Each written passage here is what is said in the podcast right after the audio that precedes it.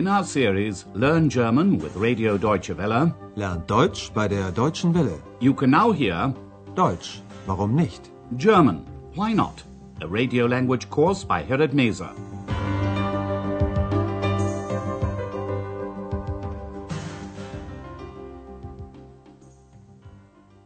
Hello and welcome back.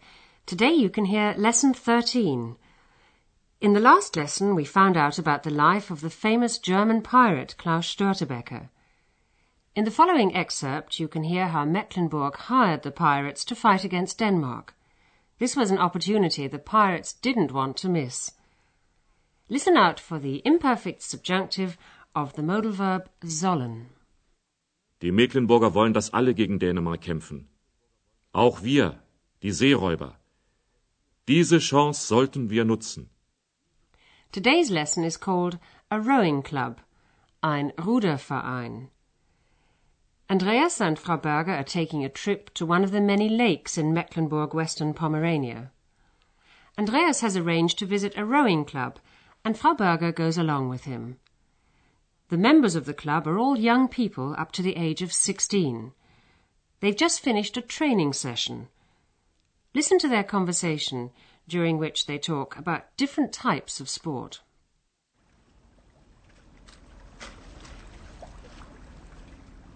Sehen Sie, jetzt kommen Sie zurück. Ach, ich würde auch noch mal gern rudern. Sie? Rudern? Ja, früher war ich in einem Ruderverein. Das war sehr schön. Ach, ich wusste ja gar nicht, dass Sie so sportlich sind. Wir rudern übern See, übern See, wir rudern übern See. Ihr kommt gerade vom Training? Ja, Wie oft trainiert ihr pro Woche? zwei bis dreimal.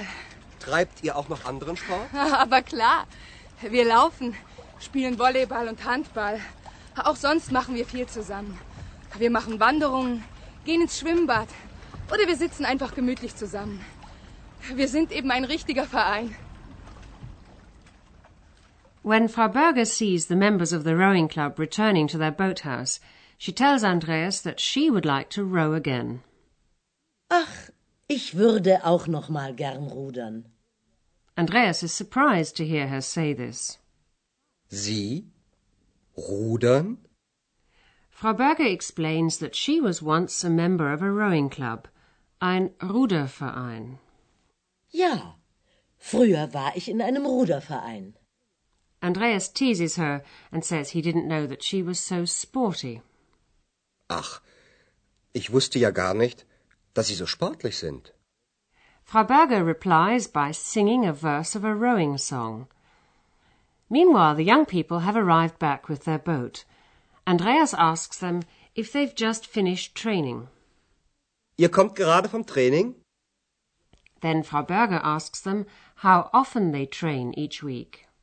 Wie oft trainiert ihr pro Woche? They train two to three times a week. Zwei bis dreimal. Andreas asks them if they go in for any other type of sport. Treibt ihr auch noch anderen Sport? One girl says that they go running and play volleyball and handball. Wir laufen, spielen Volleyball und Handball. The members of the club do a lot of other sports together. They go for hikes, Wanderungen, and go to the swimming pool, das Schwimmbad. Auch sonst machen wir viel zusammen. Wir machen Wanderungen, gehen ins Schwimmbad. And when they're not playing sports, they just enjoy sitting and chatting to one another. Oder wir sitzen einfach gemütlich zusammen. The girl says that that's what makes them a real club. Wir sind eben ein richtiger Verein. A lot of Germans are members of clubs of one sort or another. People with similar interests get together, they pay a membership fee to join a club, and their duties and rights are laid down. Meetings take place regularly, and for many people, like the young girl in the rowing club, being a club member gives them a sense of belonging. For sports clubs, many of the activities centre around competitions, Wettbewerbe. Frau Berger asks about this and discovers that since the political turnaround in former East Germany, many things have changed.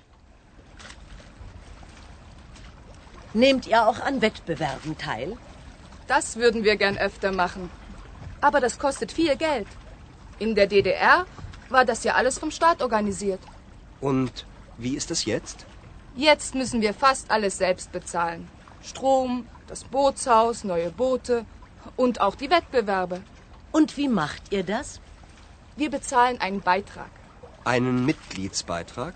Ja. Und unsere Eltern geben uns Geld. Ohne sie würde das nicht funktionieren. Dieses Jahr konnten wir nur an einem Wettbewerb teilnehmen. Aber wir waren super. Und darauf sind wir stolz.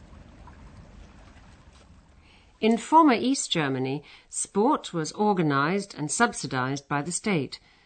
But nowadays clubs have to pay most of their own costs themselves. Listen to the dialogue once again. Frau Berger asks the girl if they take part in competitions. Nehmt ihr auch an Wettbewerben teil?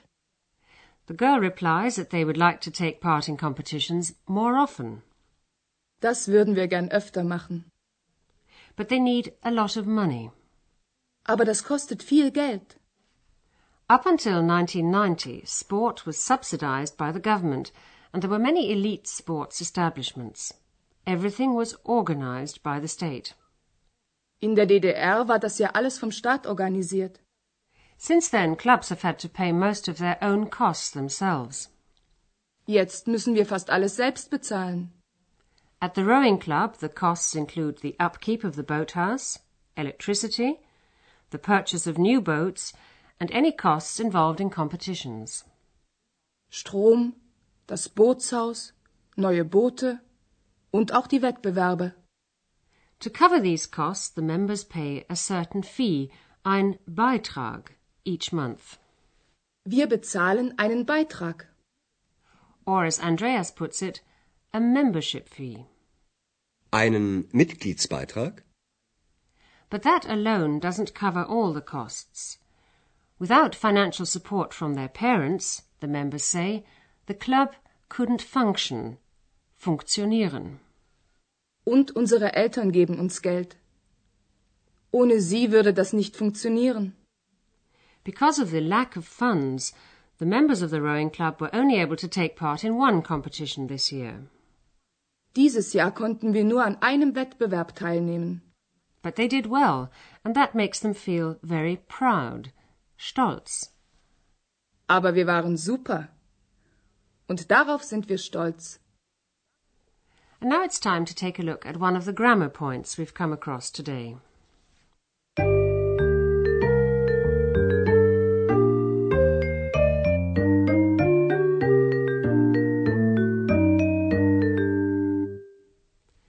The conditional tense in German is used to express a hypothetical idea. The conditional tense of regular verbs is formed with the imperfect subjunctive of the verb werden and the infinitive of the verb in question. Würde. Wir würden. Das würden wir gern machen. The imperfect subjunctive of werden is würd with the appropriate verb ending. The dependent verb, always in the infinitive, goes to the end of the clause. Das würden wir gern machen. Listen to the next example with the regular verb rudern, to row. Ich würde gern rudern. And the last example is with the regular verb funktionieren, to function. Ohne sie würde das nicht funktionieren.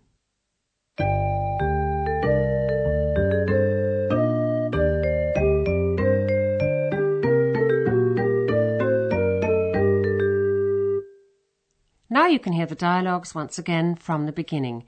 And while you're listening, sit back and relax.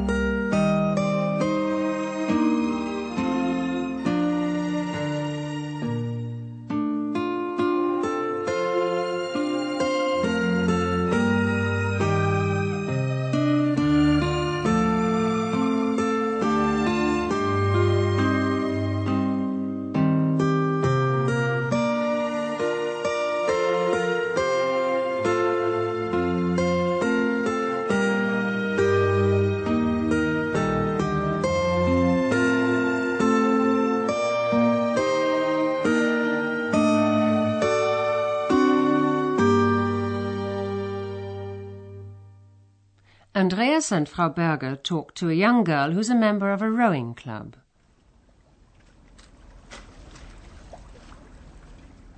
Sehen Sie, jetzt kommen Sie zurück. Ach, ich würde auch noch mal gern rudern. Sie? Rudern? Ja, früher war ich in einem Ruderverein. Das war sehr schön. Ach, ich wusste ja gar nicht, dass Sie so sportlich sind. Wir rudern übern See, übern See, wir rudern übern See. Ihr kommt gerade vom Training? Ja, Wie oft trainiert ihr pro Woche? zwei bis dreimal. Treibt ihr auch noch anderen Sport? Aber klar, wir laufen, spielen Volleyball und Handball. Auch sonst machen wir viel zusammen. Wir machen Wanderungen, gehen ins Schwimmbad oder wir sitzen einfach gemütlich zusammen. Wir sind eben ein richtiger Verein. After the collapse of East Germany, the conditions for sport changed. Nehmt ihr auch an Wettbewerben teil? Das würden wir gern öfter machen. Aber das kostet viel Geld. In der DDR war das ja alles vom Staat organisiert. Und wie ist es jetzt? Jetzt müssen wir fast alles selbst bezahlen. Strom, das Bootshaus, neue Boote und auch die Wettbewerbe. Und wie macht ihr das? Wir bezahlen einen Beitrag. Einen Mitgliedsbeitrag? Ja. Und unsere Eltern geben uns Geld. Ohne sie würde das nicht funktionieren. Dieses Jahr konnten wir nur an einem Wettbewerb teilnehmen. Aber wir waren super. Und darauf sind wir stolz. And that's all we have time for today. In the next lesson, Andreas will be having a look round a housing estate in Rostock. Join us if you can. Until then, it's goodbye for now. You've been listening to our language course Deutsch, warum nicht? A production of Radio Deutsche Welle in cooperation with the Goethe Institute in Munich.